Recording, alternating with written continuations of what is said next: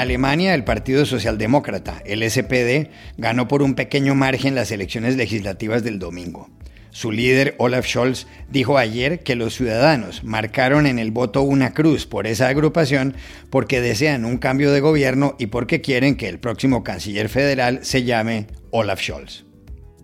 Das ist eben auch sicher, dass viele Bürgerinnen und Bürger ihr Kreuz bei der SPD gemacht haben, weil sie wollen, dass es einen Wechsel in der Regierung gibt und auch weil sie wollen, dass der nächste Kanzler dieses Landes Olaf Scholz heißt.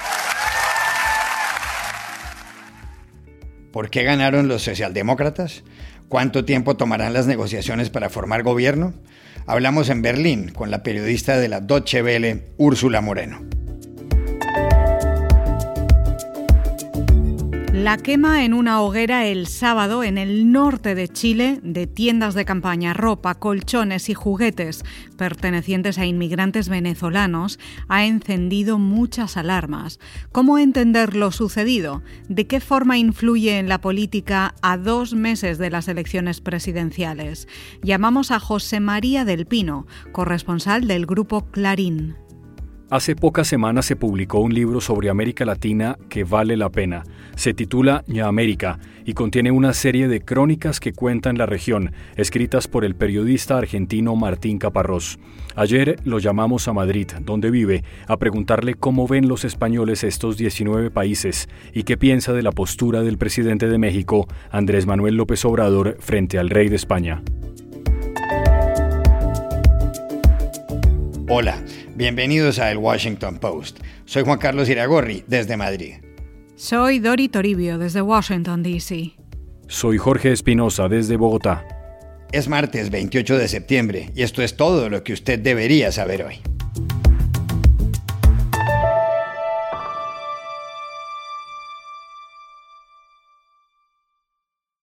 El Partido Socialdemócrata, el SPD, ganó por un margen pequeño las elecciones del domingo en Alemania. Eso pone a su candidato a la Cancillería Federal, Olaf Scholz, en la primera posición para formar gobierno. El SPD obtuvo el 25,7% de los votos, seguido de la alianza de los cristianodemócratas de la CDU y la CSU, que logró el 24,1%. A esta alianza pertenece la canciller federal saliente Angela Merkel, que lleva casi 16 años en el poder. Los verdes quedaron de terceros con el 14,8%, por encima de los liberales del FDP con el 11,5%. Luego aparecen los ultraderechistas de Alternativa para Alemania con el 10,3%. Más abajo figuran varios partidos minoritarios. Olaf Scholz, de 63 años, ha sido vicecanciller federal y ministro de Finanzas del actual gobierno de coalición de Angela Merkel. Una de sus principales banderas de campaña es el aumento del salario mínimo. Ayer habló. Dijo, entre otras cosas, que la CDU y la CSU no solo perdieron muchos votos, sino que el mensaje que les han enviado los ciudadanos es que no deben estar más en el gobierno, sino pasar a la oposición. Und auch das kann und muss hier gesagt werden. CDU und CSU haben nicht nur erheblich an Stimmen verloren, sondern sie haben tatsächlich auch die Botschaft der Bürgerinnen und Bürger bekommen, sie sollen jetzt nicht mehr in der Regierung sein, sondern in die Opposition gehen.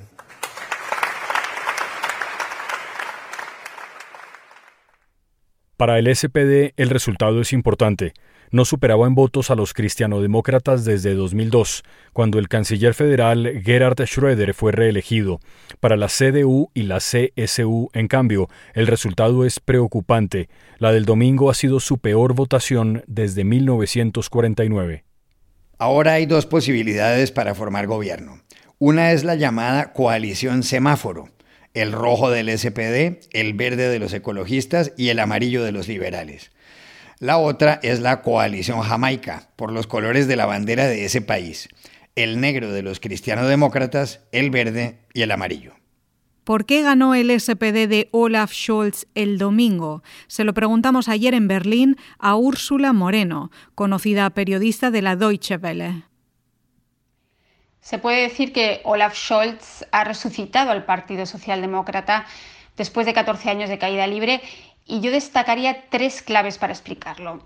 La primera, el candidato, sin duda alguna. Olaf Scholz, eh, que fue el ministro de Finanzas de Angela Merkel durante esta última legislatura, se considera que ha hecho un buen trabajo, tanto que más del 40% de los alemanes, si hubiera una elección directa en este país, pues lo corría como canciller. Scholz es un moderado dentro de su partido, es un pragmático y durante la pandemia liberó grandes sumas de dinero para mantener la economía a flote. Eso está muy presente. ¿no? Dos, eh, pues que supo aprovechar el hueco que deja Merkel. Es él quien se vendió como el garante de estabilidad, eh, como el gestor de crisis. Quizás también porque Merkel tiene un corazón socialdemócrata, dicen. Ahora que no está Merkel, los electores ven en Scholz lo más parecido a Merkel. La tercera clave sería la cohesión del partido. Esta vez los socialdemócratas han cerrado filas en torno a su candidato, algo que no hemos visto en el pasado. Esta vez el ala izquierdista, que en su día lo rechazó como presidente del partido, lo ha apoyado sin rechistar.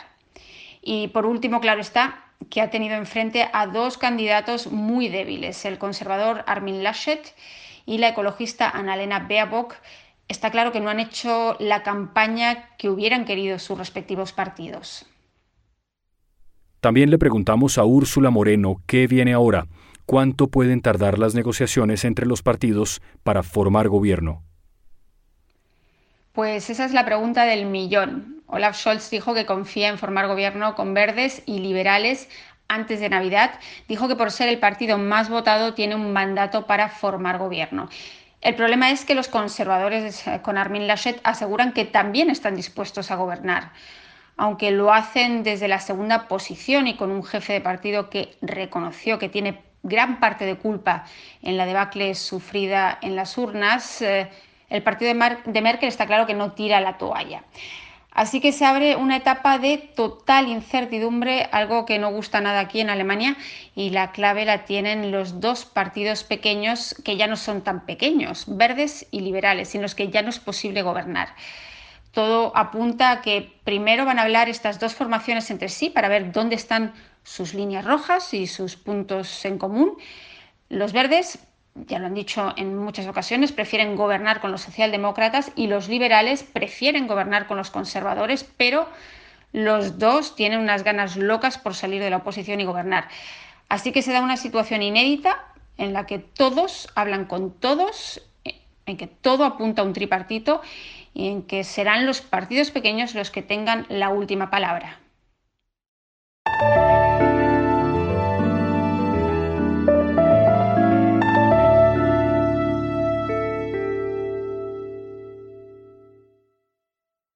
El sábado en el norte de Chile se produjo uno de los episodios de xenofobia más lamentables de los últimos años en ese país.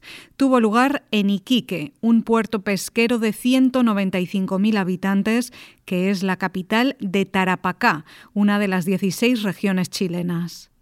Allí, en la Plaza Brasil, los carabineros se vieron inicialmente obligados a desalojar a un centenar de familias inmigrantes venezolanas que estaban viviendo en condiciones muy precarias de salubridad.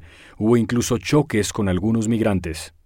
Poco después se convocó una marcha que terminó en excesos, cuando varios de los 5.000 participantes prendieron una hoguera para quemar las tiendas de campaña de los venezolanos, así como sus colchones, su ropa y los juguetes de sus niños.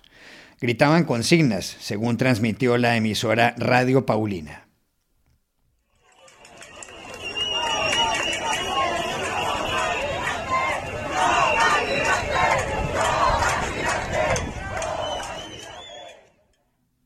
Algunas mujeres venezolanas dijeron que les habían quemado incluso sus documentos personales. La reacción no tardó. Las Naciones Unidas dijeron que esa actitud constituía una humillación inadmisible con la cual, según Human Rights Watch, se cruzó una raya.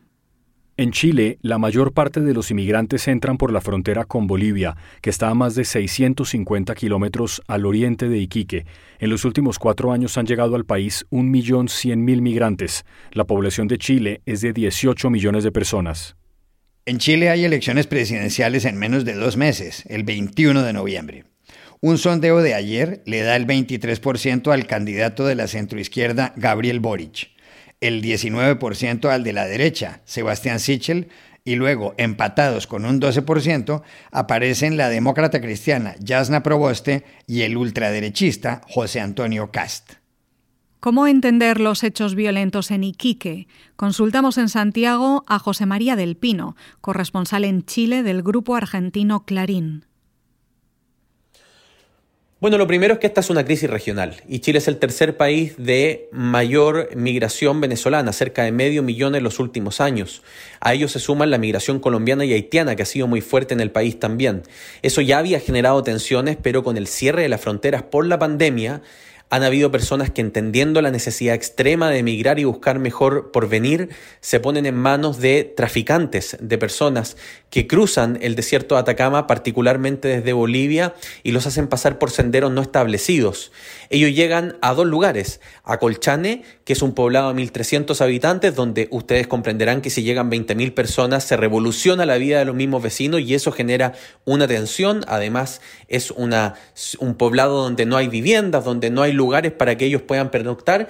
Y también hay Iquique, la capital de la región de Tarapacá, que tiene 190.000 habitantes, donde también 20.000 migrantes en lo que va de este año significan un impacto muy fuerte porque es casi o poco más del 10% de la población de Iquique.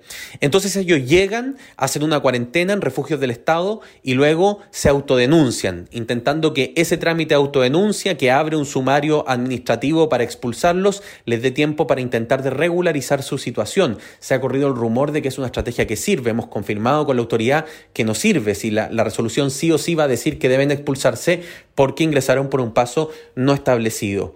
Y ahí es donde empieza el problema, porque no hay viviendas, porque no hay lugares donde recibirlos, duermen y acampan en plazas, en el inmobiliario público, en parques, y eso ha generado una tensión muy fuerte con los vecinos que han visto en varios sectores de Iquique su vida absolutamente alterada por el ingreso de inmigrantes que, entendiendo sus buenas razones, tampoco están viviendo en condiciones eh, que permitan una coexistencia armónica con los vecinos de Chile.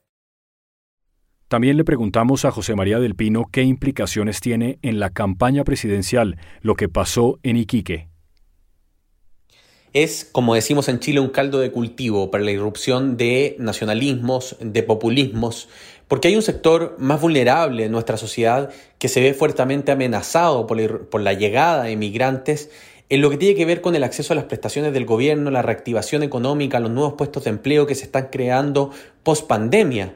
Ellos dicen, ¿por qué puede otra persona de otra nacionalidad acceder a esos beneficios y eventualmente me lo puede quitar a mí? Y ahí irrumpe con fuerza José Antonio Cas con un discurso de seguridad muy fuerte, muy duro, anti-inmigración, prácticamente de cierre de fronteras.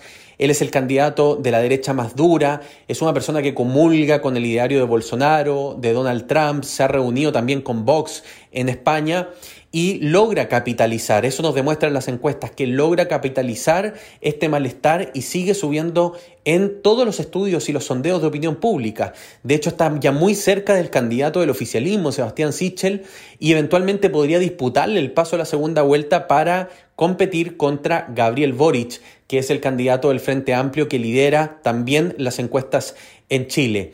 Es decir, se está generando el mismo fenómeno que hemos visto en Europa, que hemos visto en Estados Unidos, donde el nacionalismo y el populismo se transforman en un muy buen envión para ciertas candidaturas presidenciales.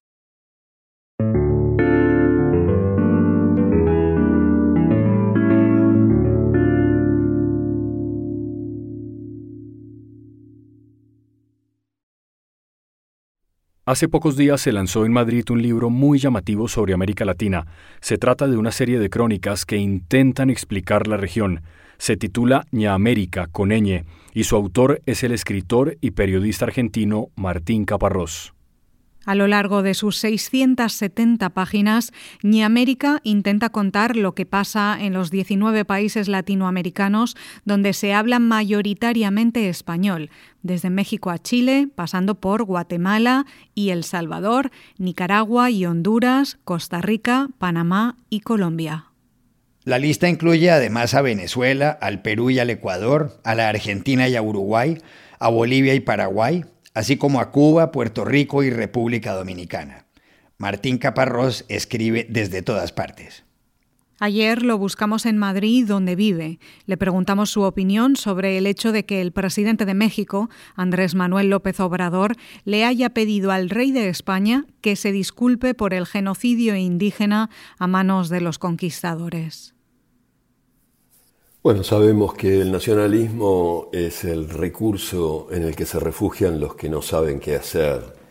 En este caso, un nacionalismo muy retroactivo eh, que trata de convencernos de que nuestros países son ahora lo que eran antes de la llegada de los españoles y eliminan siglos y siglos de historia. Los españoles y su conquista fueron brutales y terribles, tanto como lo eran los eh, estados precolombinos, los aztecas y los incas, eh, sacrificaban niños, explotaban a sus campesinos como nadie. Por eso eh, pudieron ser conquistados, porque había miles y miles de personas allí que se aliaron con esos invasores en la esperanza de que los liberaran de esos tiranos que los estaban gobernando. Por supuesto, lo que pasó fue que se consiguieron otros tiranos, suele pasar lamentablemente. Pero en cualquier caso, echarles culpas a aquellos conquistadores o incluso a aquellos aztecas o incas o lo que sea de lo que pasa ahora no tiene ningún sentido. Eh, es como si, no sé, aquí en España se culpara por el paro juvenil que es tan alto a Fernando VII o algún otro rey de fines del siglo XVIII. Pasaron 200 años desde entonces en que nuestros países se constituyeron en estados e hicieron con eh, sus ciudadanos, sean de origen indio o de cualquier otro origen, aquello que ahora somos. Entonces, si hay que buscar culpables o responsables de que eh, y América sea una de las regiones más desiguales del mundo, hay que buscarlas en el presente o en el pasado inmediato y no en lo que sucedió hace 500 años. Eso, insisto, es el recurso más fácil, agitar banderitas, cantar himnos e inflamar a aquellos que se dejan inflamar demasiado fácil. Le preguntamos asimismo a Martín Caparrós cómo ve actualmente España a América Latina.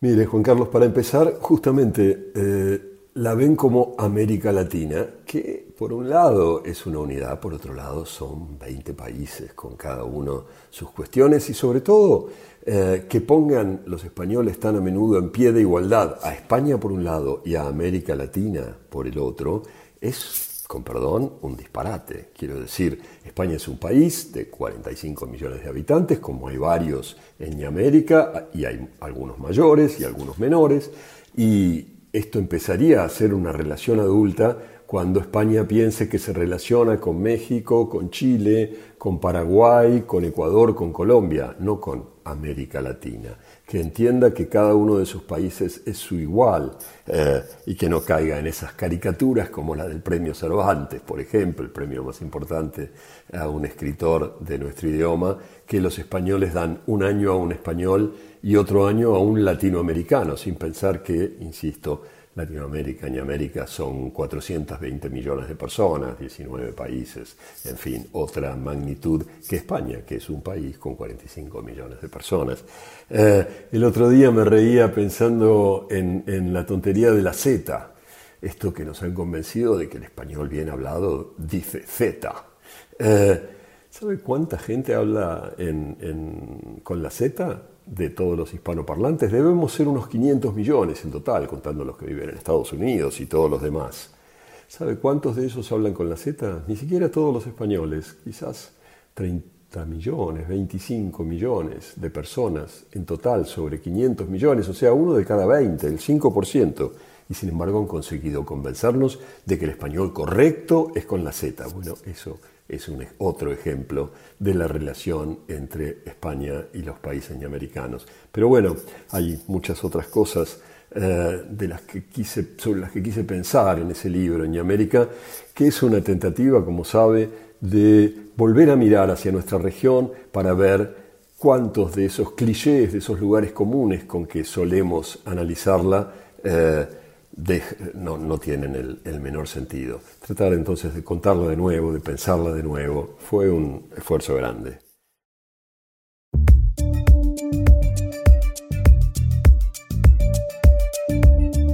Y estas son otras cosas que usted también debería saber hoy. En España fue desarticulada ayer la mayor red de tráfico de cocaína de Europa.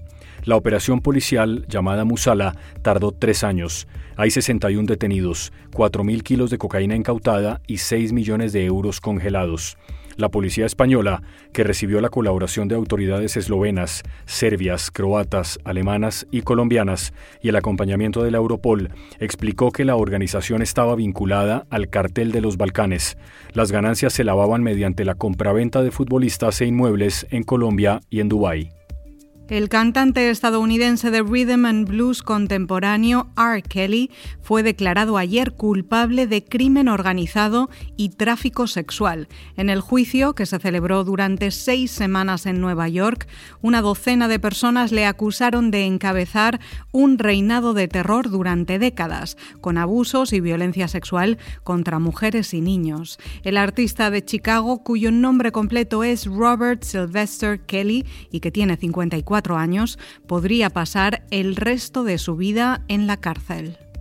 El primer ministro británico, Boris Johnson, le ordenó ayer al ejército mantenerse en alerta en caso de que deba apoyar la llegada de combustibles a las estaciones de gasolina. Todo se debe al pánico generado por la escasez de camioneros. Se calcula que, tras el Brexit, miles perdieron su permiso de trabajo en el Reino Unido. Esto ha impactado el suministro de industrias, supermercados y cadenas de comida rápida. Petroleras como Shell y ExxonMobil dicen que, aunque sí hay gasolina, el pánico ha disparado mucho la demanda. Y aquí termina el episodio de hoy de El Washington Post, El Guapo. En la producción estuvo Cecilia Favela. Por favor, cuídense mucho. Y pueden suscribirse a nuestro podcast en nuestro sitio web, elwashingtonpost.com, seguirnos en nuestra cuenta de Twitter, arroba el post, y también nos encontrarán en Facebook, buscando el Post Podcast. Chao, hasta la próxima. you